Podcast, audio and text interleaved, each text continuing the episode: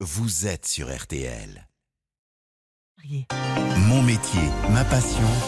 Pierre Herbulot. Eh oui, mon métier, ma passion. Alors, vous- êtes plutôt mi-long, très court, dégagé sur les oreilles, en broche, je ne sais pas. En tout cas, ce soir, on va à la rencontre d'un coiffeur. Bonsoir, Pierre Herbulot. Bonsoir, bonsoir à tous. Vous êtes allé voir euh, Guillaume Dartois, Rouen, Seine-Maritime, coiffeur spécialisé homme. Car non seulement il coupe les cheveux, mais il taille aussi les barbes. Oui, pour autant, n'allez pas lui parler de barbier, de barbershop, comme on le voit sur certaines devantures. Guillaume est un artisan coiffeur, comme il aime le dire. Aujourd'hui, ça n'existe pas le statut de barbier. C'est aujourd'hui, on est des coiffeurs hommes.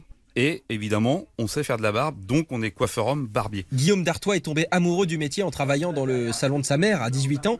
Aujourd'hui, il a ses trois propres établissements et dirige 16 salariés à Yvetot, à Saint-Étienne-du-Rouvray et à Rouen, son tout premier salon. À l'intérieur, des chaises vintage métallisées avec un petit cendrier intégré.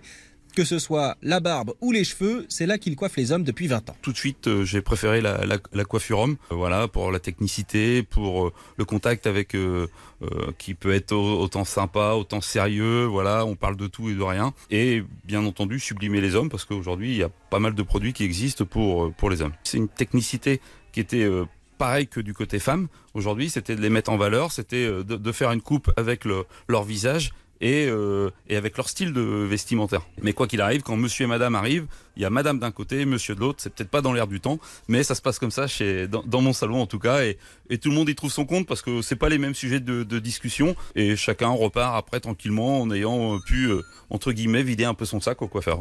Vider son sac. Euh, C'est vrai que les discussions coiffeur-coiffé, ça fait partie du, du folklore d'un salon de coiffure, Pierre. Oui, et c'est même une vraie facette du métier. Quand les clients sont un peu renfermés, Guillaume les laisse tranquilles.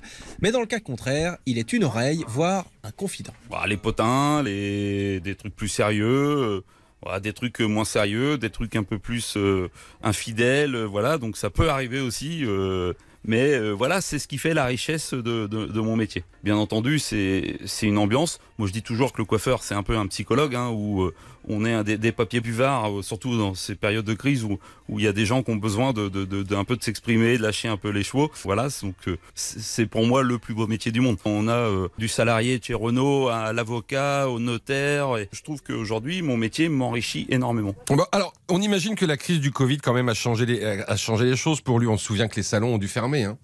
Oui, et je peux vous dire que l'impact a été particulièrement violent pour les coiffeurs. Non seulement il y a eu les trois mois de fermeture, mais il y a aussi eu l'horreur. L'horreur de voir les clients revenir avec les cheveux dans un état terrible. On a eu des gens qui sont arrivés euh, avec des, des cheveux très longs. On a vu des clientes aussi arriver, là je vais parler un peu d'âme, euh, avec des catastrophes en couleur.